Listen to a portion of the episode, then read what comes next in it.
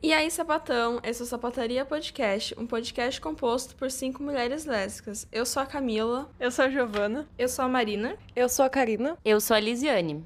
Então, o tema do episódio de hoje é sapatão emocionada. Mas antes, não esquece de seguir a gente nas redes sociais. O nosso Instagram é Podcast Sapataria, o nosso Twitter, Pod Sapataria, e temos também um e-mail para vocês contar suas histórias pra gente. Enfim, é podcastsapataria.gmail.com.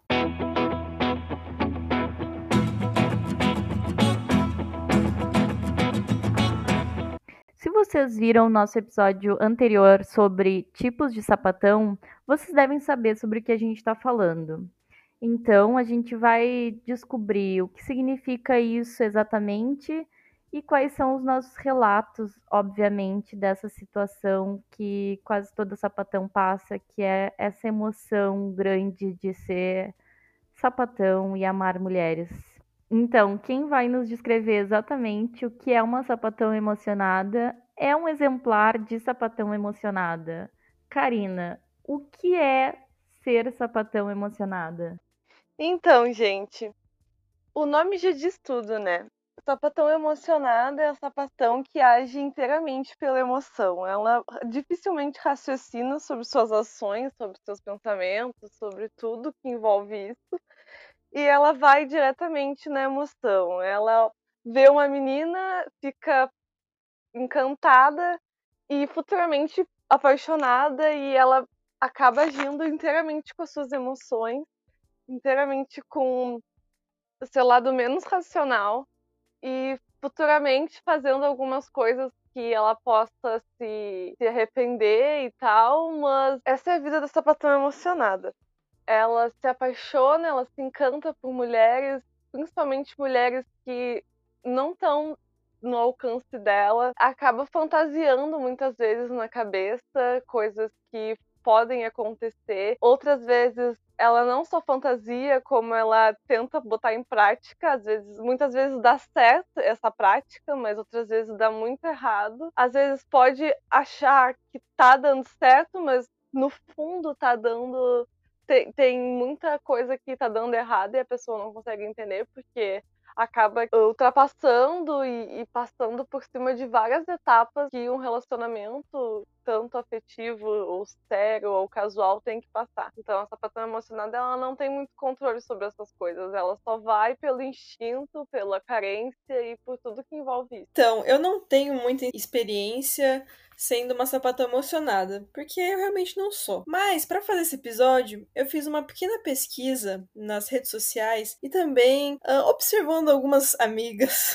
e consegui perceber um pouquinho do porquê que existe a sapatão emocionada. Por que, que a sapatão geralmente é emocionada? Eu acho que um dos principais porquês as meninas podem falar outros porquês também, mas o que eu mais percebo é dessa necessidade de se reafirmar como lésbica para a família, para as amigas. Então eu acho que a sapatão gosta de ter sempre uma companhia ali para ir nos jantares da, da, da família, de Natal, de festas comemorativas e tá sempre com uma namoradinha para poder falar: eu sou sapatão sim, vocês vão ter que me engolir. Tem também a sapatão emocionada que quer mostrar pra ex que a fila já andou, que já superou ela e que já tá em outra. Então, logo já encadeia em outro relacionamento, já posta aquela fotinha típica de Instagram de casal, no restaurante legal, comendo uma, uma comidinha vegana, pra mostrar para todo mundo que ela já tá num, num, outro relacionamento que ela já superou. E é claro, né? Acho que o principal é talvez nunca tá definitivamente sozinha, mas ter sempre alguém para compartilhar aqueles momentos legais de assistir uma sériezinha, um filmezinho junto. No inverno, ter alguém junto para ficar debaixo do cobertor. Esse é o principal objetivo da, da sapatão emocionada.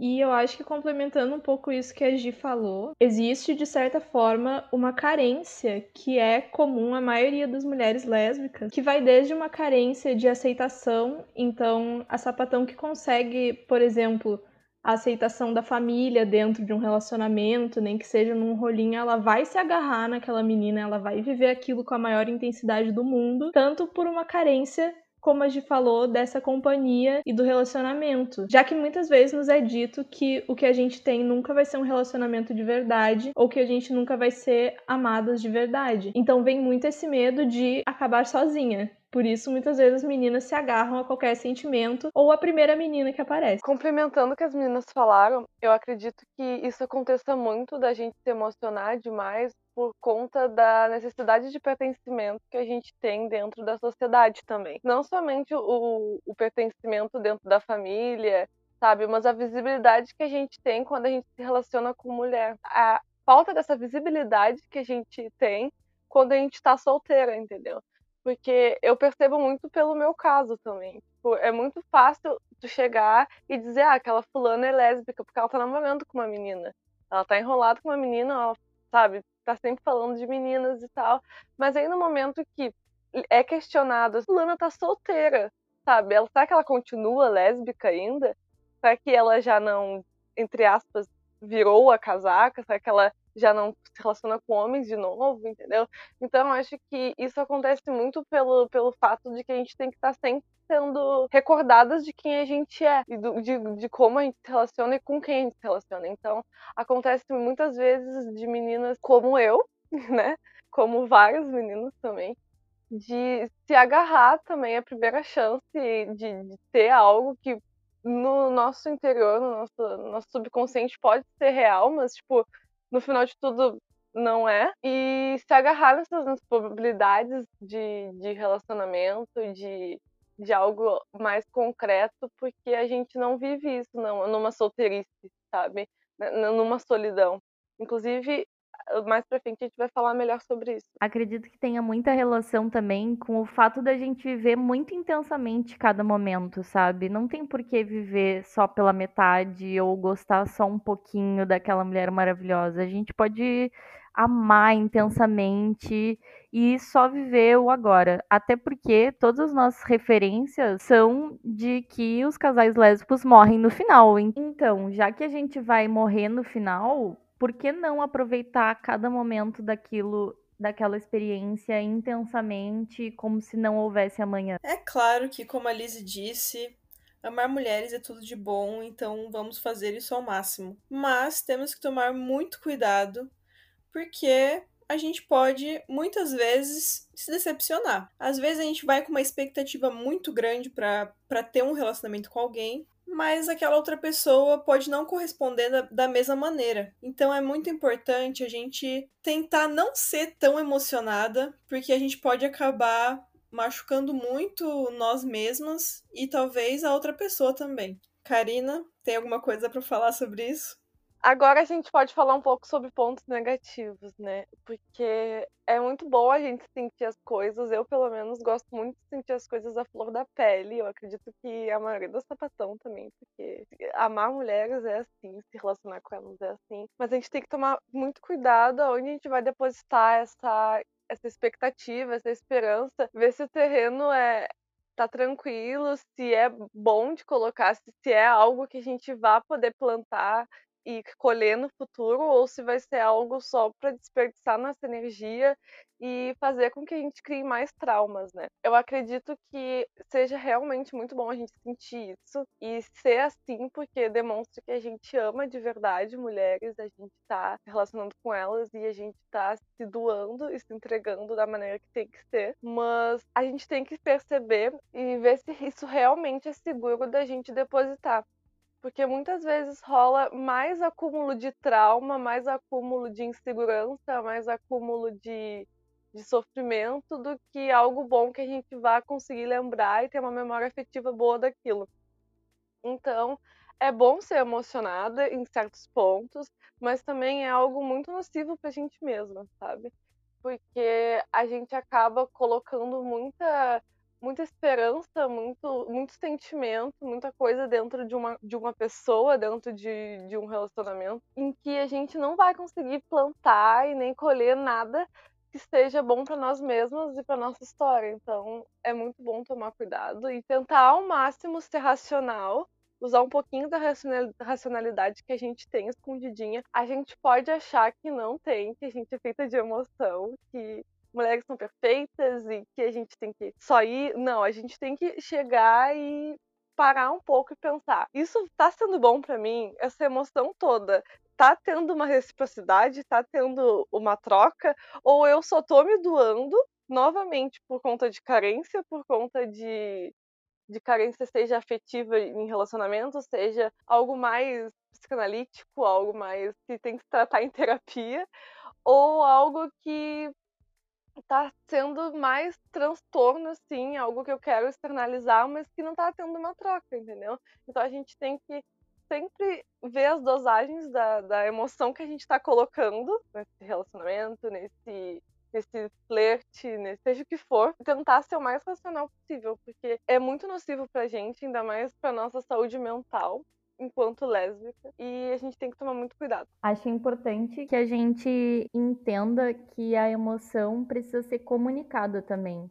A partir do momento que a gente tem um sentimento por alguém e começa a criar um monte de história e expectativas na nossa mente, mas isso não é colocado em pauta para outra pessoa, aí sim a gente passa a criar um monte de ideias que não são reais e que vão nos trazer um sofrimento futuro, porque são baseados em expectativas. E essas expectativas não podem ser nunca boas, porque são baseadas em idealizações, em coisas que não são reais.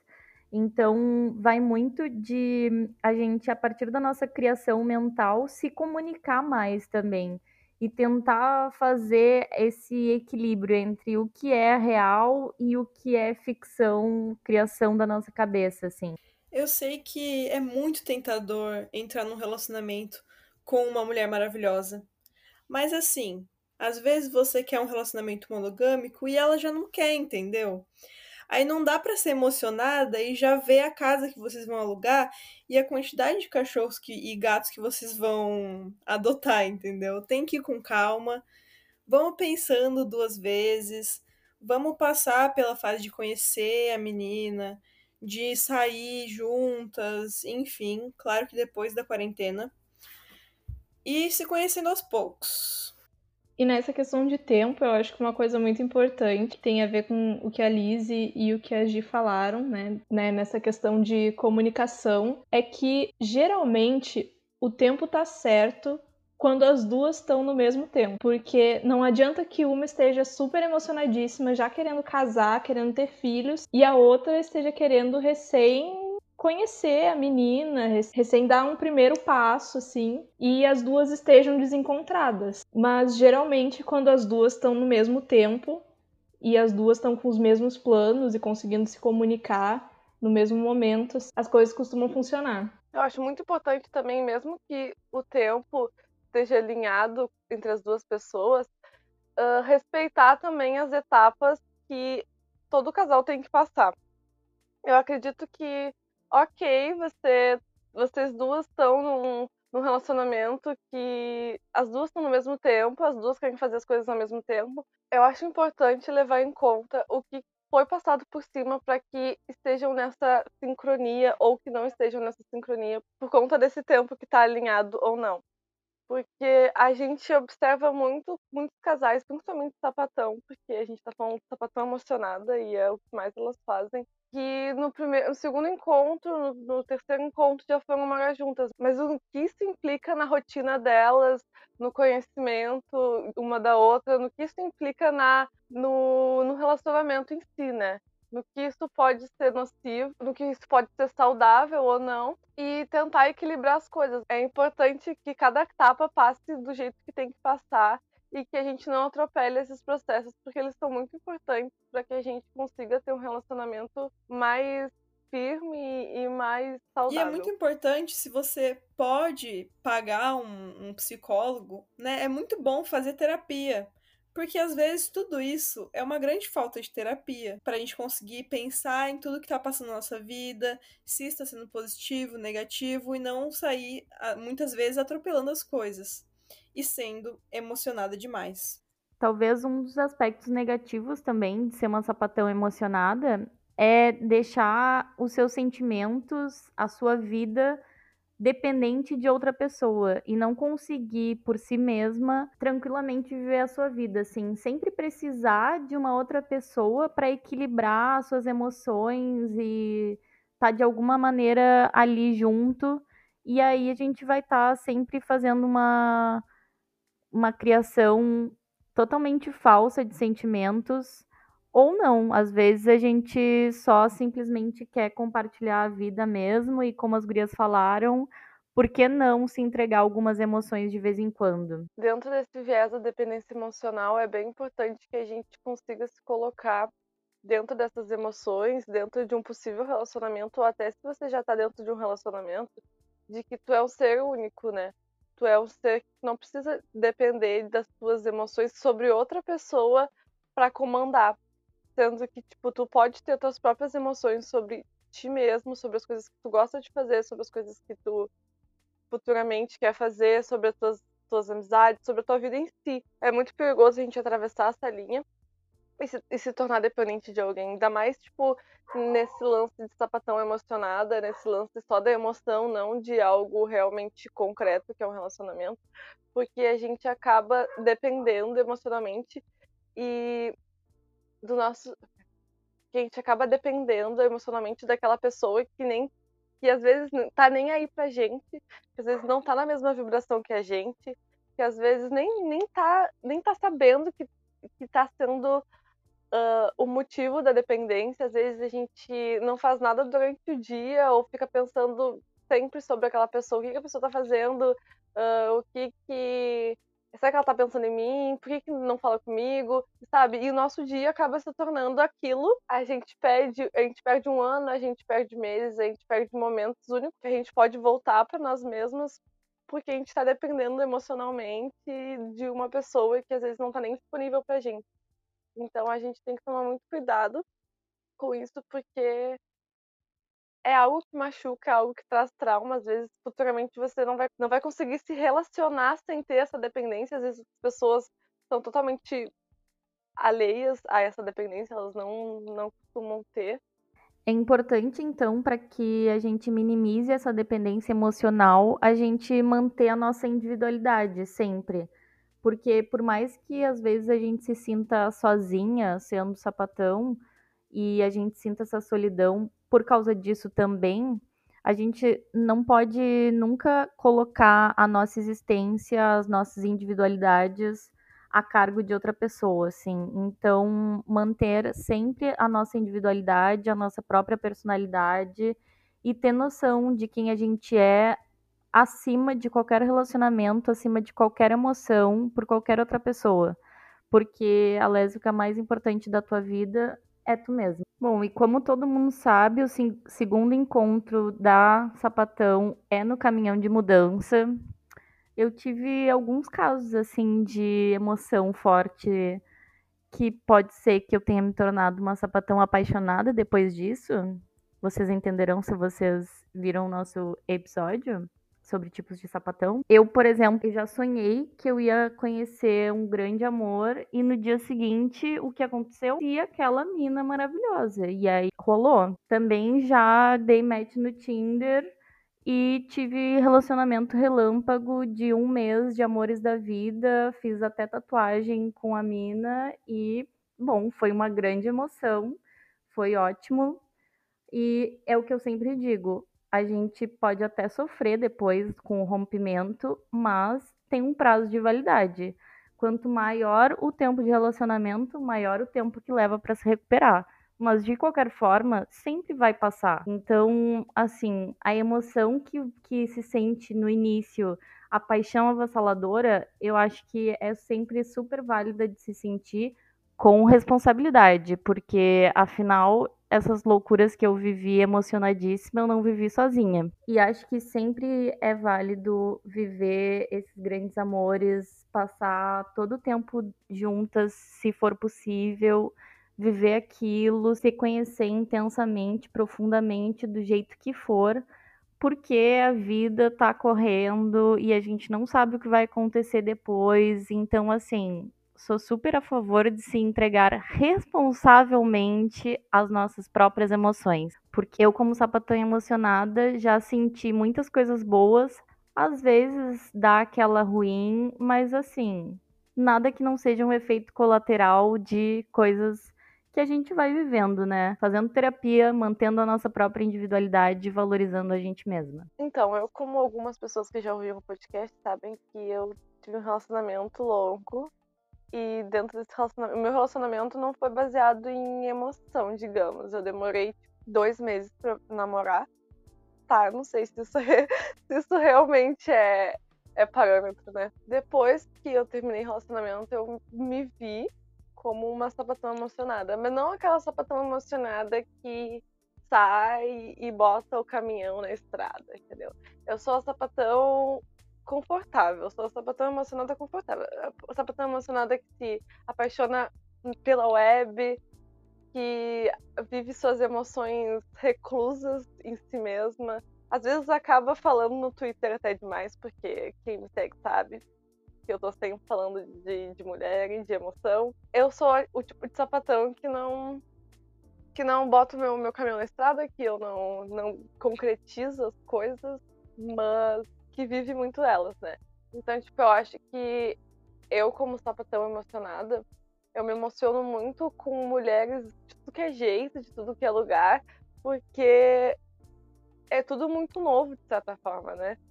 Faz um ano que eu tô solteira, então faz um ano que eu tô vivenciando experiências que eu nunca vivenciei na vida, por conta de vários fatores, que também já foi discutido aqui no podcast.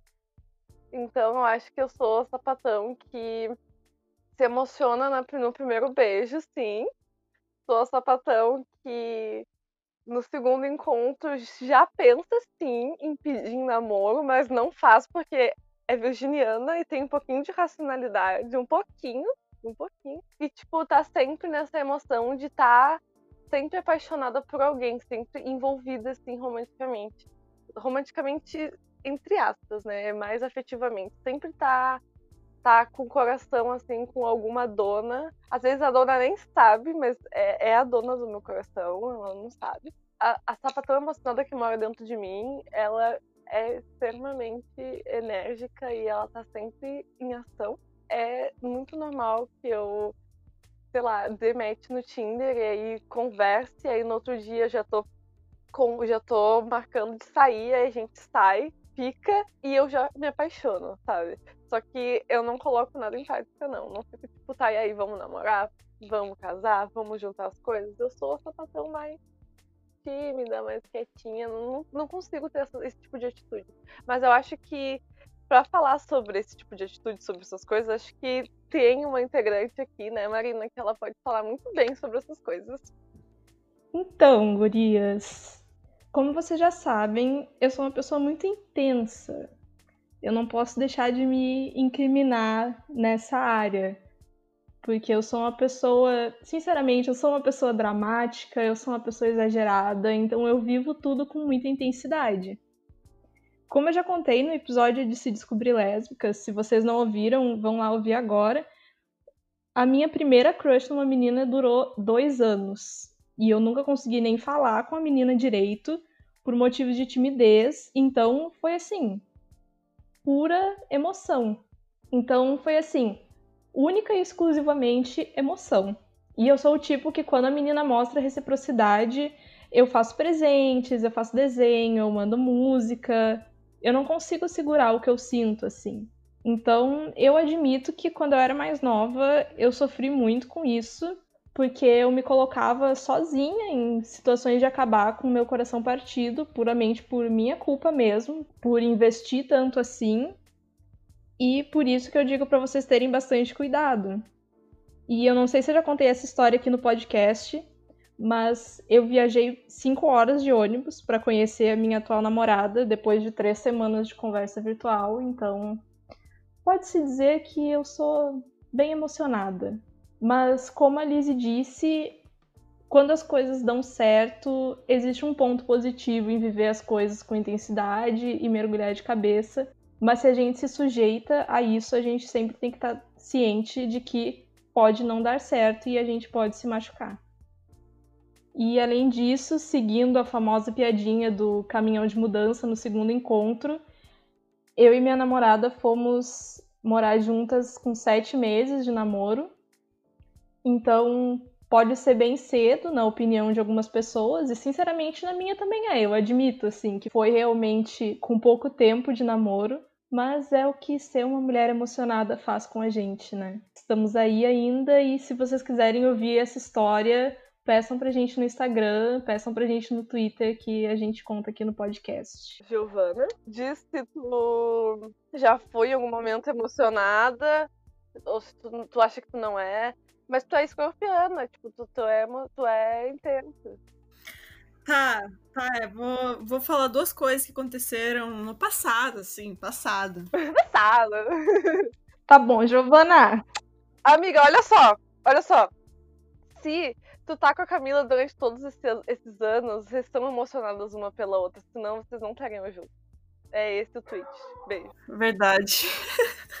Pode-se dizer que talvez eu tenha sido sim um pouco emocionado na minha adolescência. Quando eu tava conhecendo a Camila, a gente já tava ficando por um tempo. A gente namorou por um tempo, a gente terminou também. E quando a gente tava junta, eu sempre, sempre não, mas sempre que possível, eu ia de bicicleta até a escola dela, buscava ela depois da escola e levava ela para casa dela. Só que não é como se a escola dela fosse do lado da minha casa. Era, eu acho que uns 15, 20 minutos de bicicleta, e aí eu saía de casa umas 4 e pouco, ela saía 5 e 20, aí eu buscava ela 5 e 20, levava ela até a casa dela, que era acho que uns 10 minutos E depois eu voltava para casa, tipo, mais de 6 horas da noite eu voltando de bicicleta. Mas enfim, era muito legal. E teve um outro episódio também em que eu e a Camila a gente tinha terminado, só que eu queria voltar com a Camila. E eu, tudo bem que eu mesma tinha, tinha terminado, né? Mas eu queria muito voltar com ela. E aí, emocionado do jeito que eu era, né? Eu fui de bicicleta até a casa dela.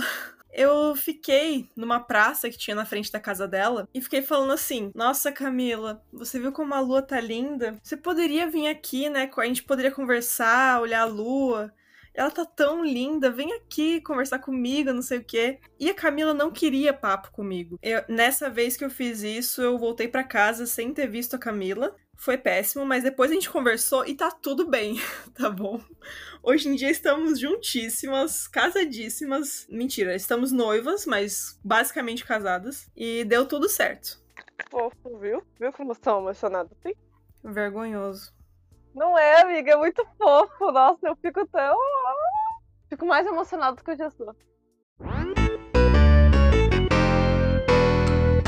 Então esse foi o episódio de hoje. A gente espera que vocês tenham gostado e não esquece de seguir a gente nas redes sociais. O nosso Instagram é podcast sapataria, o nosso Twitter é pod sapataria e também temos um e-mail para caso vocês queiram contar histórias e, enfim, conversar com a gente. É podcastsapataria.gmail.com. A gente está abrindo um PicPay para que quem possa colaborar, contribuir com o nosso trabalho, deposite lá o valor que puder. Pode depositar, sei lá, 50 centavos, um real, para ajudar a gente a conseguir comprar equipamentos para aprimorar o nosso podcast. Para vocês terem uma ideia, a gente grava com celular porque a gente não tem microfone, a gente não tem absolutamente nada. Então, isso serviria para que nós conseguíssemos conseguimos aprimorar mais esse trabalho, além de conseguir crescer mais ainda e levar essas informações para mais e mais garotas. Esse dinheiro seria destinado única e exclusivamente para o investimento do nosso podcast desde a compra de microfones, como investimento em divulgação, enfim, melhorias no geral, principalmente para vocês, para que a gente possa cada vez mais entregar um conteúdo de melhor qualidade. Esse PicPay vai estar tá anunciado no nosso Twitter, no nosso Instagram. É só você ir lá nas nossas redes sociais que vai ter certinho como fazer essa colaboração. E a recomendação do episódio de hoje é o filme Elisa e Marcela, está disponível na Netflix. É um filme espanhol que se passa em 1900 e conta a história de duas mulheres que se apaixonam e uma delas acaba tendo que viver como um homem para elas poderem ficar juntas. É um filme bem interessante, uma história que não é tão vista e tem uma abordagem muito legal. Então, e um projeto futuro que a gente vai fazer é de fazer episódios contando histórias de vocês ouvintes. Não sei se vocês conhecem o podcast chamado Baseado em Fatos Surreais, e aqui a gente vai fazer um especial de sapatão, basicamente. Vocês vão enviar histórias para o nosso e-mail, que é podcastsapateria.gmail.com. E aqui a gente vai falar sobre as suas histórias em primeira pessoa, como se tivesse acontecido com a gente. Espero que vocês gostem desse projeto e espero que enviem também histórias. E siga bem caminhoneira.